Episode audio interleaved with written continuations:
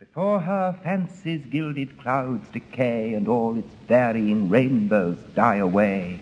Wit shoots in vain its momentary fires, the meteor drops, and in a flash expires. As one by one, at dread Medea's strain, the sickening stars fade off the ethereal plain, as Argus' eyes by Hermes' wand oppressed, closed one by one to everlasting rest.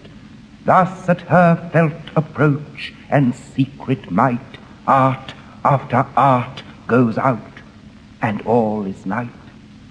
See skulking truth to her old cavern fled, mountains of casuistry heaped o'er her head. Philosophy, that leaned on heaven before, shrinks to her second cause and is no more.